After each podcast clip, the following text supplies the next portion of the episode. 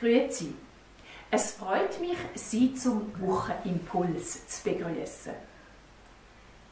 Ende März hat sich die deutsche Bundeskanzlerin Angela Merkel öffentlich für einen politischen Fehler entschuldigt. Sie regiert bald 16 Jahre lang, aber so etwas hat sie noch nie gemacht. Sie bereut tiefst, dass sie die sowieso schon grosse Verunsicherung mit dem Hin und Her noch verstärkt habe. Sie bitte alle Bürgerinnen und Bürger um Verzeihung. Meines Erachtens ist es eine Gnade, wenn jemand so zu seinen Fehlern kann stehen Die Idee war, mit der Stilllegung vom öffentlichen Leben über Ostern die steigenden Corona-Infektionszahlen in den Griff überzukommen. Auf der einen Seite steht die Entschuldigung und auf der anderen Seite muss sie auch angenommen werden. Der Mensch ist auf Gnade angewiesen. Gnade heißt Zuwendung, wo ein unverdientes Geschenk ist.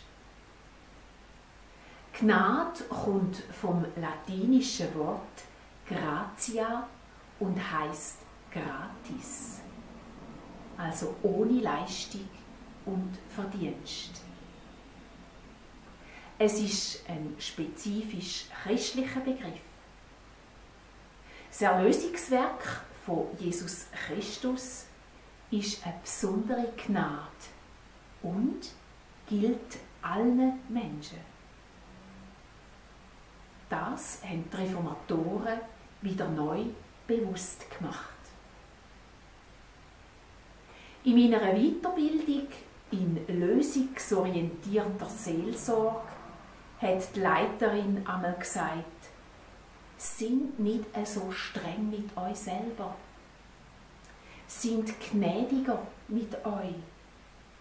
Das hilft, auch großzügiger mit anderen umzugehen.